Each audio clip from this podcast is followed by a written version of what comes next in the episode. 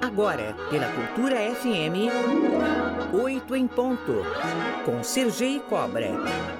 Muito bom dia, caros ouvintes da Rádio Cultura FM, da Rádio Cultura Brasil. Começamos mais um 8 em ponto nesta segunda-feira, dia 6 de fevereiro de 2023. Olha, tem uma circunstância que a palavra nos proporciona, ainda bem, porque o dia que a palavra acabar, acabou o ser humano, que é a comunicação, que é uma coisa maravilhosa.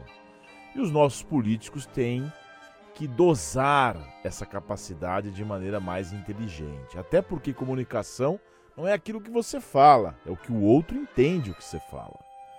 Então, quando Michel Temer pegou o avião lá atrás para aconselhar o ex-presidente da República com relação à falação né, essa verborragia, ele disse para o então presidente que não tinha muito cabimento ir para um cercadinho logo cedo e falar o que pensava. Parece que isso não saiu da presidência da República com o novo presidente. Essa maneira de não medir as palavras, ou de falar aquilo que pensa, ou querer marcar, querer marcar estratégias dogmáticas, não faz bem para a nossa república. Essa essa passagem maniqueísta entre o que o Estado brasileiro pode fazer, por exemplo, como no caso das americanas, culpar as pessoas, isso tudo não acaba bem. Precisa haver uma certa razoabilidade. Óbvio que não precisa ter uma lei para isso. Mas presidente, governador, prefeito tem que saber a hora que vai falar. Não pode ficar fechado no gabinete, mas também não pode ficar falando toda hora, ainda mais durante horas e horas. Você não lembra lá, sei lá, ditadores que falam 5, 6 horas sem parar. Lembro até daquele técnico, ex-técnico do Brasil, que foi técnico do Corinthians, o Tite, quando ele disse para o jogador da Argentina, Riquelme: fala muito, fala muito. Então, já que o pessoal gosta de uma analogia futebolística, vamos jogar mais, vamos dar mais entrega. E quando acabar as partidas, quando acabarem as partidas, como por exemplo, uma reforma tributária foi feita, quando uma, um projeto for aprovado, aí a pessoa vem e explica o que, que aconteceu e o que, que fez. Bom dia, São Paulo, bom dia, Brasil.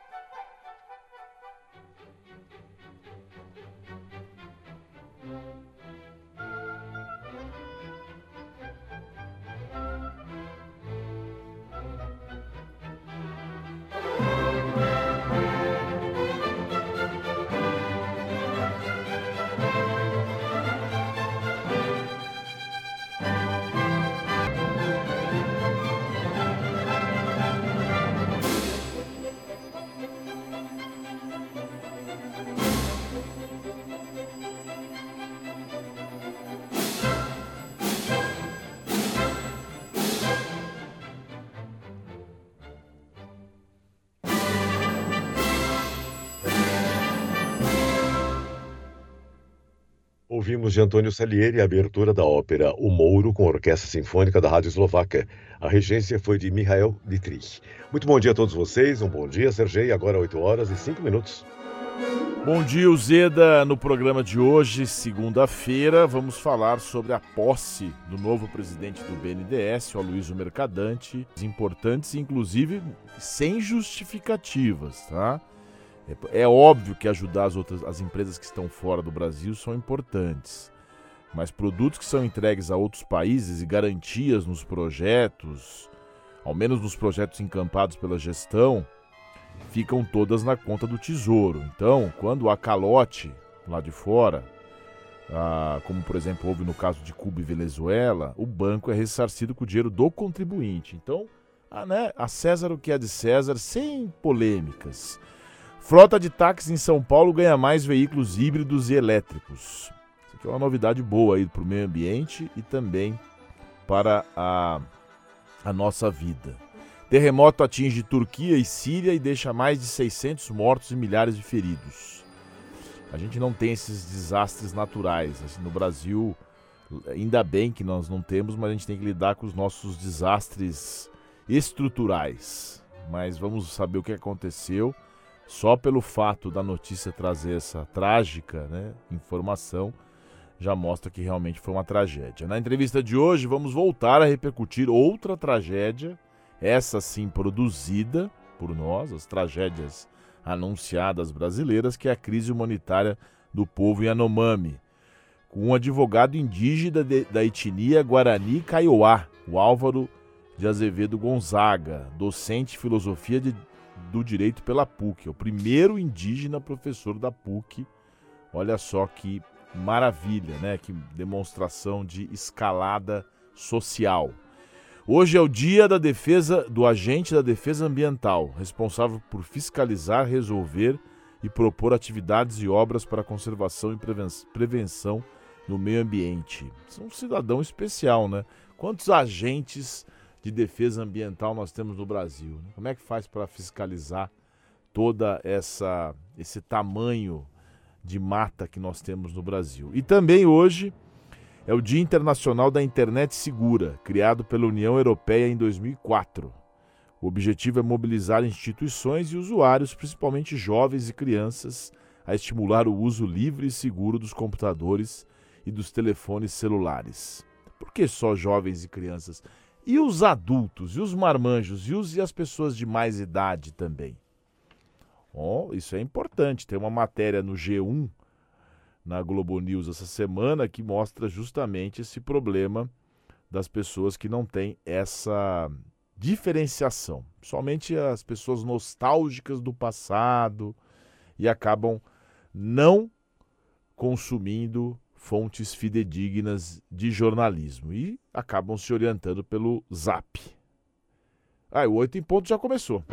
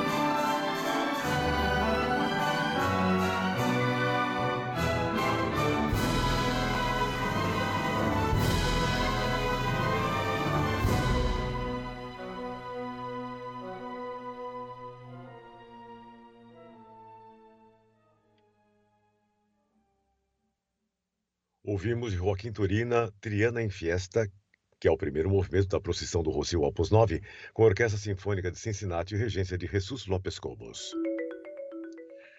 A Luiz Mercadante assume a presidência do Banco Nacional de Desenvolvimento Econômico Social, o BNDES, nesta segunda-feira.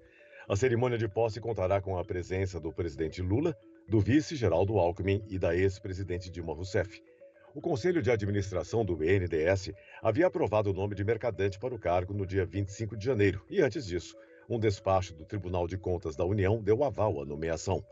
Mercadante foi coordenador do programa de governo do presidente Lula durante a campanha eleitoral.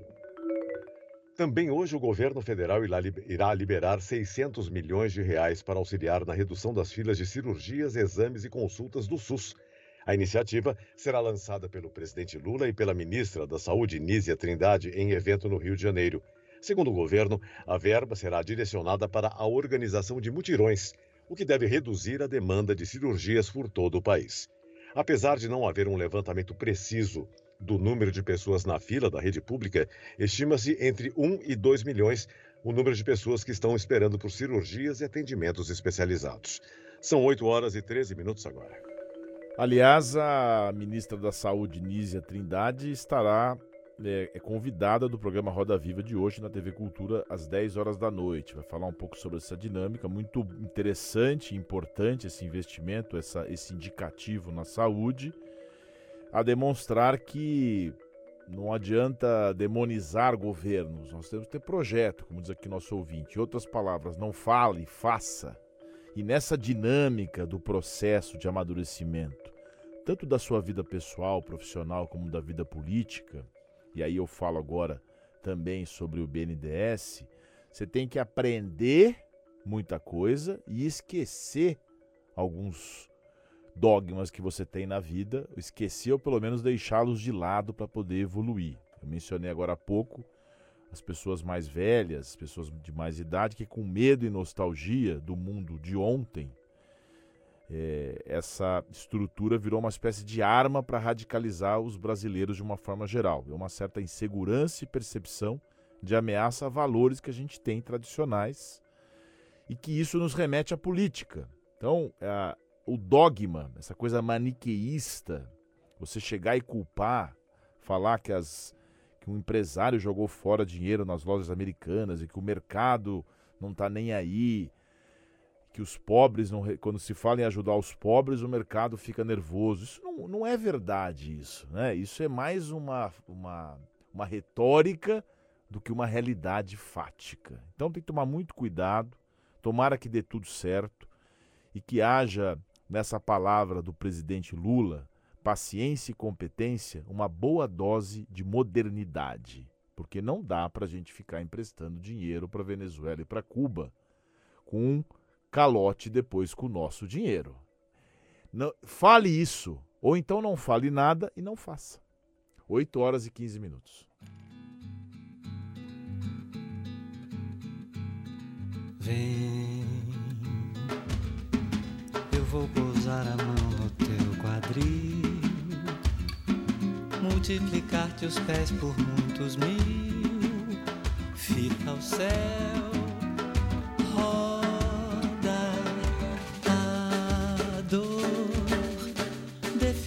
nossa vida toda, mas esses passos dançam moda e dirão ao mundo por onde vezes tu te voltas para mim na dança sem te dares conta,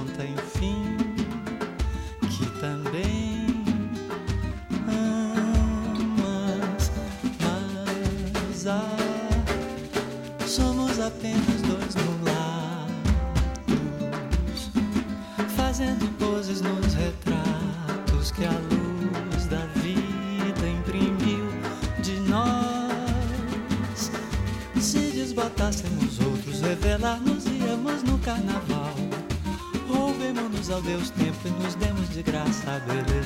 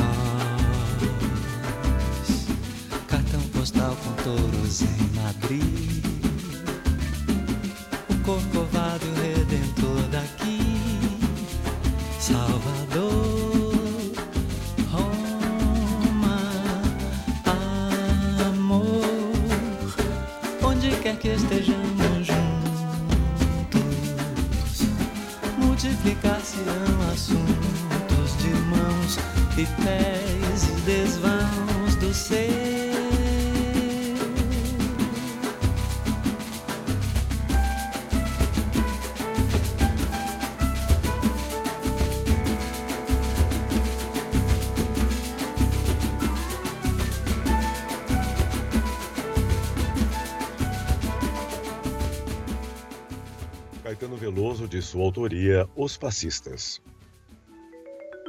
O presidente Lula começa hoje uma série de visitas que visam estreitar laços com governos locais e acelerar entregas de obras.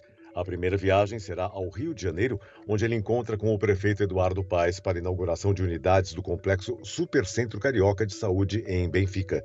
Segundo a Secretaria de Comunicação Social do governo federal, existem viagens previstas para Bahia e Sergipe, depois do carnaval. A Prefeitura de São Paulo concedeu mais 1.500 alvarás de licença para táxis híbridos e elétricos. A decisão vai ajudar o segmento que tenta melhorar o serviço de táxi na capital, aumentando o número de veículos circulando e trazendo modernidade para a frota. O último sorteio de alvarás de estacionamento de táxis aconteceu em 2015, com 5 mil vagas sorteadas. Agora, estão sendo liberadas outras 5 mil, com o objetivo de ampliar e modernizar o serviço. No total, 2.015 taxistas se inscreveram no sorteio e agora os contemplados precisam ir até o Departamento de Transportes Públicos para dar início ao processo de expedição dos alvarás. São 8 horas e 20 minutos. Bom, ainda aqui na, no capítulo Cidade de São Paulo, ou Estado de São Paulo, o jornal Estado de São Paulo noticia hoje que o governador Tarcísio quer PPP para mudar sede paulista. O projeto prevê que parceria entre entes públicos e privados viabilize mudanças de repartições para a região da Cracolândia. É uma parceria para viabilizar essa transferência da sede do governo de São Paulo para as, para as proximidades da região da Cracolândia, no centro da capital. Segundo o integrante do primeiro escalão, informa que o jornalista Gustavo Queiroz, do estado de São Paulo, a autorização para o início dos estudos se dará no dia 14. É, essa ideia de transferir o governo de São Paulo mais para o centro, ela já começou lá atrás com o Mário Covas, o saudoso Mário Covas. Ele queria comprar aquele prédio do Banespa, que hoje, aliás, fica instalado o prefeito Ricardo Nunes, que está fazendo essa, esse sorteio aqui dos alvarás dos táxis, que é uma medida interessante aqui, essa questão do, dos táxis hídricos e elétricos. O, a prefeitura que está em rota de colisão lá com os os motos, é, as motos, é, Uber motos, que realmente é algo que tem que ser revisto. Não dá mais, tem muita moto demais, não dá. Eu vim para cá hoje, por Deus que eu não bato numa moto, porque você faz um malabarismo para poder isso não acontecer. E olha que eu tenho muito cuidado. Então, o Mário Covas lá atrás, voltando ao assunto do palácio, ele queria mudar, mas não conseguiu. Aí a Marta Suplicy, que foi prefeita, foi mais rápida. E ela pegou e, com razão, e ela pegou lá o onde hoje é a sede da prefeitura, que era o antigo Banespa, né, o Banespinha, e a prefeitura ficou lá. Eu acho interessante. Primeiro, se aproxima mais o governo de São Paulo das decisões, do, de um local mais acessível. Aqui no Morumbi, aqui no Morumbi é muito longe. Segundo, palácio. Não faz o menor cabimento. Tem menor cabimento palácio. Palácio lembra monarquia, distanciamento, é, é, tudo que, não, que a administração pública moderna não precisa ter. Governador, prefeito tem que estar tá na rua, andando com o povo, sem carro blindado, sem nada disso. Se bem que hoje em dia o povo precisa também ter educação e achar que político não tem que bater nem xingar. Né? 8 horas e 22 minutos.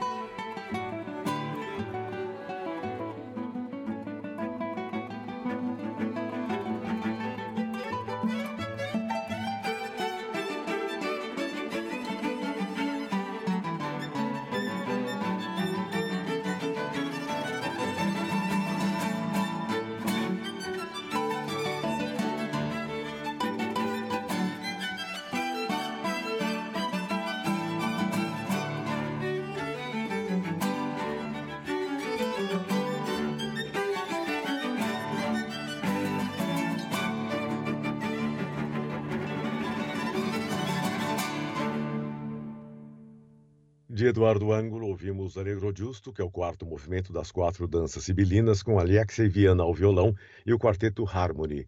Lembrando que Oito em Ponto é transmitido aqui pela Cultura FM em 103,3 MHz, simultaneamente pela Rádio Cultura Brasil em FM estendida de 77,9 e pela internet culturafm.com.br barra ao vivo, onde você tem inclusive acesso às câmeras aqui do estúdio.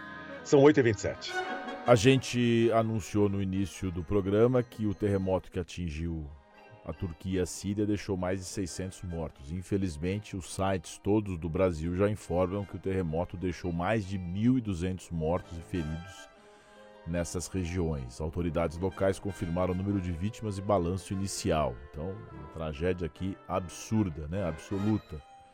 Ao longo do programa a gente vai trazer mais informações, tem aqui fotos dos destroços a natureza quando né, tremor de magnitude 7.8 também foi sentido no Chipre e no Líbano. Milhares de prédios desabaram e há vítimas nos escombros. Tragédia, né? Tragédia. Bom, nós temos que fazer um intervalo e na volta falar de uma outra tragédia, essa não de natureza natural, digamos assim. Depois é uma grave crise humanitária que o povo Yanomami enfrenta aqui no Brasil por uma incompetência nossa ao longo da história. Então vamos conversar com Álvaro de Azevedo Gonzaga, que é professor da PUC de São Paulo e especialista em povos indígenas. Até já. Oito em ponto. Apresentação: Sergi Cobra. Mesmo depois de vários alertas sobre a grave crise humanitária enfrentada pelo povo Yanomami, o novo governo encontrou uma situação devastadora. Eu repercuto o assunto agora com o advogado indígena da etnia Guarani Caioa, Álvaro de Azevedo Gonzaga, especialista em povos indígenas e livre docente da PUC São Paulo. Bom dia, meu caro Álvaro. Uma alegria recebê-lo aqui no programa. Bom dia, Sergei. Como vai? Uma alegria também. Um bom dia para todos os ouvintes que nos acompanham. Álvaro, antes da gente falar sobre a sua integração na equipe de, transição, de transição e como é que você avalia o, o trabalho dos novos governos, explica um pouco para nós essa origem indígena sua, como é que você lidou com tudo isso, é, como é que é a sua trajetória, né? Afinal de contas, um professor da PUC, docente, isso é uma demonstração interessante de, né, de, de, de integração dos, do povo indígena com a nossa humanidade, né? É, eu, eu, eu costumo contar essa história no, na abertura, na apresentação do meu livro. Eu tenho um livro intitulado Decolonialismo Indígena, prefaciado pelo indígena e ex-presidente da Bolívia, Evo Morales. E nessa obra, eu, que é fruto do meu pós-doutoramento em História Indígena, na Universidade Federal da Grande Dourados, eu conto um pouquinho dessa trajetória. Meu avô materno era indígena, é, Guarani Kaiowá, da região do Mato Grosso do Sul. Guarani Kaiowá, existem os Guarani, né, várias é, derivações de etnia, né, existem os Guarani Andeva, Vai é, e também os Kaiowá. E meu avô era Guarani Kaiowá, ele vem na, num deslocamento que acontece dos Guarani é, da região do Mato Grosso do Sul, sentido litoral. E ele vem na construção civil como pedreiro. E nessa vinda, quando ele chega na capital, um barranco cai na perna dele, um pedaço de concreto, e ele precisa amputar a perna aos 18 anos de idade. Então ele se fixa na cidade de São Paulo e aqui desenvolve a atividade de sapateiro. E aí nasce minha mãe e minha mãe conhece meu pai, ou seja, é, eu tive contato com meu avô por muitos anos, o conheci e ele me falava muito a respeito da cultura indígena. À medida que o tempo for, foi passando, eu retomo me reaproximo dessa origem para entender um pouco mais a questão uh, guarani. Existem muitos guaranis que ficam no litoral, inclusive, né? Em Itanhaém, Mongaguá, é, Santos mesmo, Peruíbe, Registro, muitas cidades litorâneas ou próximas do litoral tem uma quantidade de população guarani. Aliás, é a maioria na, no estado de São Paulo e a segunda maior etnia do Brasil, né? Então, é um pouco dessa história. Eu me aproximo da, da minha ancestralidade, descubro qual é a minha família, minha aldeia, a minha liderança, a minha cacica, o meu pajé, e, e, passei por um rito de nominação. Né? E esse rito de nominação trouxe meu nome indígena, tenho um nome indígena que é Kunumi Manangatu. E é um pouco isso, é muito longa a história. Como é que é o seu nome indígena? Kunumi Marangatu. Kumuni? Kunumi Marangatu significa o jovem que nasceu, a criança, né, que nasceu para fazer o bem. Ah, que bom nome, hein? Boa etimologia da palavra, do nome, né? Me diga uma Sim. coisa, o meu caro, a, o governo Bolsonaro, o Bolsonaro diz que nunca se, nunca se cuidou tanto do índio como na gestão dele. E a Damares, que foi ministra, disse assim: olha, o problema lá é muito grave, a gente fez muita coisa, mas não vai se resolver de uma hora para outra. Essas ações impostas, essa investigação, o que, que tem de errado e essas, e, esses, e essas novas, ou essas ações impostas até o momento, já são capazes de pelo menos mitigar a situação na região? Sergei, eu, eu antes de fazer parte do grupo de transição dos povos originários, agora do atual governo federal, antes disso eu fui o jurista é, escolhido para fazer o parecer técnico jurídico a respeito do, da situação indígena na Covid-19. Nesse parecer, eu me posicionei por um genocídio contra os povos indígenas e especifiquei o caso Yanomami. Porque um dos elementos para se delimitar o genocídio é você apontar qual o grupo, a população, a etnia que foi afetada. E com os Yanomamis, vou fazer o primeiro recorte, que é com relação à Covid-19. Não foi enviado hidroxicloroquina aos indígenas Yanomamis para o tratamento da malária. Esse antiviral ele é importante, por quê? Porque ele vai combater a malária. Mas foi enviado hidroxicloroquina para o suposto combate da Covid-19. E a Organização Mundial de Saúde, todos sabiam, uh, o governo brasileiro foi advertido e dias antes de ser advertido, sabendo que seria advertido, enviou mais um, uma inominada quantidade de hidroxicloroquina para o tratamento de indígenas e anomames, que já estavam debilitados, desnutridos com a saúde realmente abalada. Ou seja, é, isso catalisou, isso acelerou o processo de morte de uma série de indígenas e anomames. Entendi. Essa, mas essa, essa situação, só para a gente fazer esses recortes que eu acho muito interessante, até para a gente estabelecer não as narrativas, mas entender a história. Antes do governo do governo passado, já não existia um problema humanitário sério? Ou ele foi pois é, agravado? É, exatamente. Eu acho fantástica essa pergunta, Sergei, porque tem que fazer o recorte histórico-temporal. A Constituição de 88 garante uma série de direitos para os povos indígenas, na Constituição chamada de índio. A terra indígena Yanomami ela é demarcada na década de 90. E, portanto, a partir desse momento, a proteção ambiental, os instrumentos de apoio aos Yanomamis foram gigantescos. É, para quem aqui regula com idade de 40 a 50 anos e nos ouve, deve se lembrar quando via o Jornal Nacional, quando via os jornais de repercussão nacional, mostrando a situação indígena na década de 80 dos Yanomamis. Essa situação foi revertida, essa situação foi recuperada, essa situação ela teve uma melhora incrível até os idos de 2015 e 2016. É em 2016, com determinadas políticas que também permitem eh, o avanço do garimpo, da exploração indiscriminada, do corte de madeira e de tantas outras questões, que faz com que isso aumente a quantidade de indígenas com malária, com processo de desnutrição e todo esse quadro que nós vemos hoje. Eu entendo que não se trata aqui de uma questão de narrativa, até porque, se assim o fosse, veja só, foi no governo Itamar Franco que a terra indígena Yanomami foi demarcada. O governo Collor tem uma marca incrível, mas claro, como poucas terras haviam sido demarcadas, é difícil da gente aqui também falar, ah, o governo Collor foi fantástico porque demarcou muita terra. Não, ele tinha muitas terras para demarcar.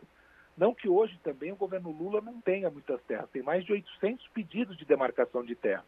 Então, o governo Collor teve a marca de mais de 100 demarcações de terras em poucos anos de governo. O governo Itamar Franco também demarcou uma quantidade de terras. Fernando Henrique, se não me falha a memória, 145 terras. O governo Lula, mais de 100 terras. O governo Dilma Rousseff demarcou pouca terra, demarcou 21 terras. Então, o processo de demarcação de terra também traz essa dimensão de proteção do meio ambiente, né? Então, é, o governo Bolsonaro, o governo Michel Temer, de alguma forma, eles implementaram uma, uma política que nós, na antropologia, chamamos de ecocida ou etnocida, porque ela busca exterminar, acabar com a etnia, ela busca acabar e exterminar com o ecossistema, de alguma maneira. E essa questão aqui, para a gente encaminhar nossa entrevista, meu caro, o tempo infelizmente é curto, essa, essa questão aqui dos garimpeiros da área, essa remoção, esse monitoramento, existe o garimpo legal, existe o garimpo ilegal e o garimpo legal. Como é que você, como é que você é, analisa essa atuação do, do governo nesse sentido? Veja só, eu, eu acho muito difícil apontar um garimpo legal em terra indígena. Isso não existe, né? Porque é, esse tipo de exploração em terra indígena que também tem a participação da União é algo muito delicado. Então, eu acho muito temerário, primeiro. Segundo, as técnicas utilizadas para a exploração, elas são ainda técnicas muito rudimentares. E essas técnicas, elas produzem um índice de poluição, de desmatamento, de degradação do meio ambiente muito grande. Eu entendo que é inadmissível e inegociável em terras indígenas falar a respeito de garimpo nestas terras. A, sanha exploratória que o ex-presidente tinha nestas regiões, inclusive o ex-ministro do Meio Ambiente, que nós precisamos trazê-lo à baila aqui, e a própria ex-ministra dos Direitos Humanos, que negou água, negou UTI. Então, assim, dizer que eles buscaram da estrutura, por que, que eles não recuperaram determinados aeroportos para poder montar hospitais de campanha? Nada disso foi feito. Então, existia uma estratégia deliberada, é, consentida e assente do governo para que isso fosse feito. Os garimpeiros devem ser detidos, a verdade é essa. E assim como nos atos do 8 de janeiro, que foram atos terroristas, não somente os partícipes, mas também os mandantes. Portanto, não adianta aqui nós falarmos do garimpo e é, limitar aos garimpeiros como se eles fossem responsáveis por toda a macroestrutura construída dentro de uma terra indígena. É preciso se apurar, prender e investigar, tanto os garimpeiros como os mandantes desse garimpo. Os garimpeiros, eles não podem sair dali livremente por várias questões. Primeiro, eles carregam em si uma série de doenças, não só DSTs, mas tantas outras doenças eles têm já na, na sua uh, genética de atuação essa forma criminosa de exploração do ouro. E exatamente por isso eles devem ser punidos. E lembrando, né, meu caro Álvaro, que a Constituição Federal ela cela os direitos originários dos povos indígenas às suas terras. Então, para a gente encerrar de verdade agora a entrevista, o que, que você diria para as pessoas que falam assim, ah, tem muita terra para tem muita terra para pouco índio? É, eu, eu não consigo dizer isso porque eu, eu inverto a lógica, né? Tem pouco índio, né? Que não seria índio, né? Seria indígena. Tem pouco indígena para muita terra ser protegida. Nós temos hoje como agenda a questão ambiental e nós não podemos perder essa métrica. A proteção do meio ambiente, eu me recordo no grupo de transição, a ministra do Meio Ambiente, Marina Silva, disse isso a aliança formulada pelo presidente Lula é uma aliança muito ampla, tão ampla que ela transcende o Brasil. Ela é uma aliança mundial. Países do mundo todo, países do mundo todo querem a proteção do meio ambiente. A verdade é essa. Eu, eu tenho certeza que ninguém aqui uh, não quer a proteção do meio ambiente. E essa aliança foi feita. Portanto, os indígenas que vivem aldeados ou mesmo sem contato são os verdadeiros é, protetores do meio ambiente. Vamos pensar nessa primeira dimensão. Segunda, Quando se fala do marco temporal, que também é outro tema que está para ser debatido no STF, tenho o maior prazer de poder voltar aqui para falar contigo a respeito desse tema, o marco não pode ser a Constituição de 88, quando existia a menor população indígena da história brasileira. O marco, no tempo, pode ser uma outra, um outro período, mas certo é que não pode ser no período de menor população indígena. Né? Conversamos aqui no Oito em Ponto com o advogado indígena o Comuni Marangatu, tá certo? Tá certo, rapaz. É, ao, ao, professor Álvaro de Azevedo Gonzaga, Gonzaga, especialista em povos indígenas e livre docente da PUC de São Paulo. O Álvaro, muito obrigado. Nós temos também uma coincidência, além de advogados e professores de direito. Meu avô, pai do meu pai, também foi sapateiro. Então, é, obrigado por sua participação aqui no Oito em Ponto, viu? Muito obrigado, Sérgio. Eu agradeço essa audiência qualificadíssima que tem oito em ponto. Um prazer estar aqui com vocês. Thank you.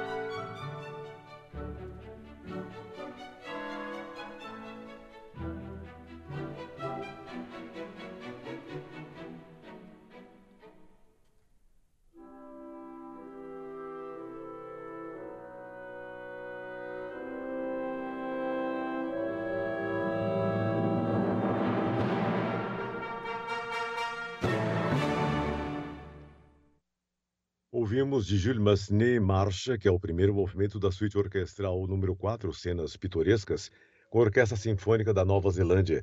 A regência foi de Jean-Yves Ossons. O sistema de saúde do Reino Unido deve voltar a parar nesta segunda-feira. Hoje está prevista a maior greve dos últimos 75 anos do Serviço Nacional de Saúde. Enfermeiros e trabalhadores de ambulâncias têm feito paralisações separadamente desde o final do ano passado, mas hoje as categorias se unem para exigir reajuste salarial. Os trabalhadores da saúde estão exigindo um aumento salarial alinhado à pior inflação em quatro décadas no Reino Unido, enquanto o governo diz que isso seria insustentável. São 8h49. Olha, cerca de 500 mil trabalhadores é, muitos do setor público têm realizado essas greves desde o verão europeu no ano passado, aumentando a pressão sobre o primeiro-ministro Rishi Sunak para resolver os conflitos e limitar a interrupção dos serviços públicos, como ferrovias e escolas.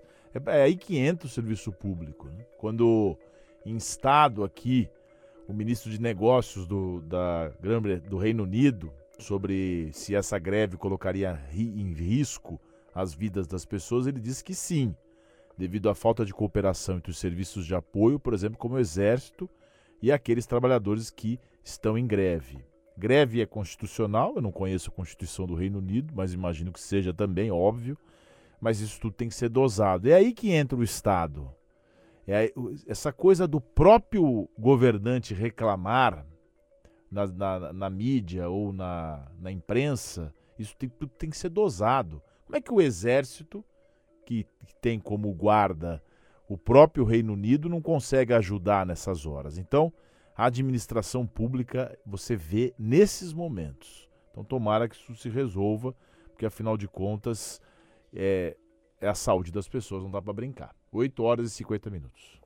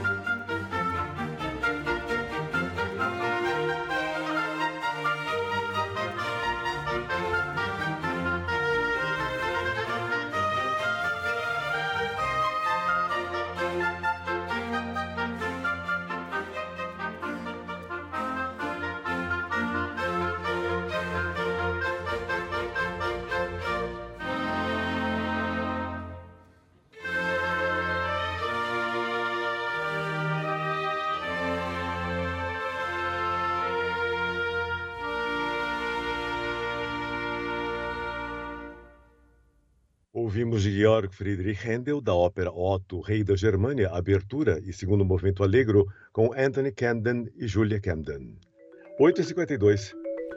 Bom, é, é, infelizmente, ainda as notícias que chegam do exterior, a CNN de Istambul já, já aponta mais de 1.500 mortes aqui no seu site, lá do, devido ao terremoto de 7,8 na escala Richter, seja lá o que, que essa magnitude significa, mas a, a tragédia por si só fala que foi algo muito forte. As imagens que chegam também são imagens fortíssimas né, dessa calamidade que abateu, que, que recaiu sobre essa região. Vamos aguardar outras notícias, mas a tragédia já está posta. Com relação a que a gente tem aqui no Brasil, como expectativa, já estão disponíveis as consultas de valores a receber e datas de pagamentos do PIS/PASEP, referente ao ano base de 2021. Os dados podem ser checados na carteira de trabalho digital e no portal gov.gov.br.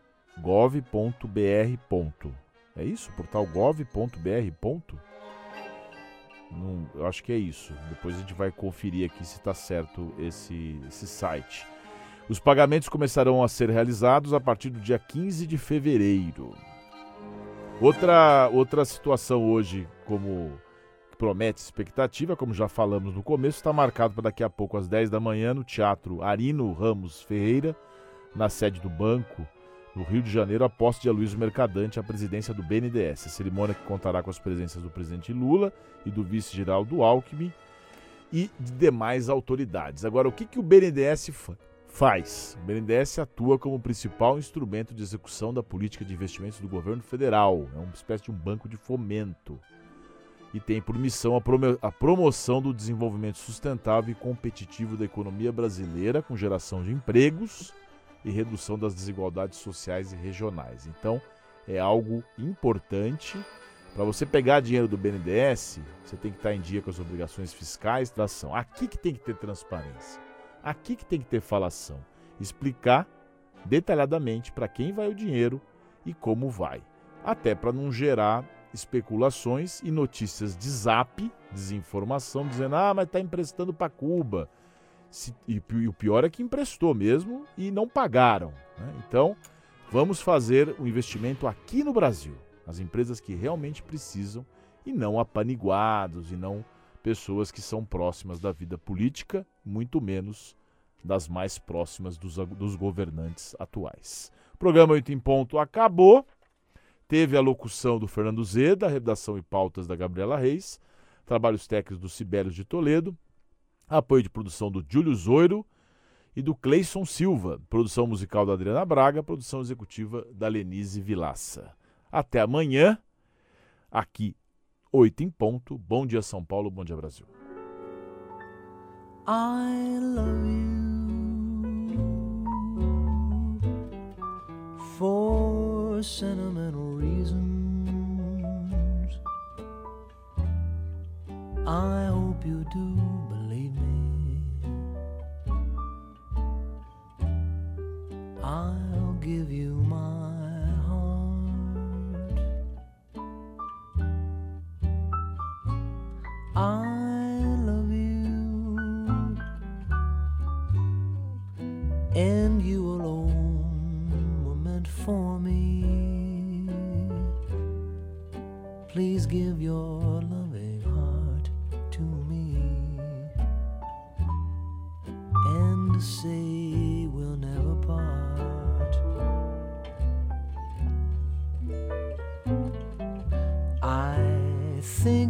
every morning, dream of you every night. Darling, I'm never lonely. Whenever you are in sight, I love you for sentimental reasons.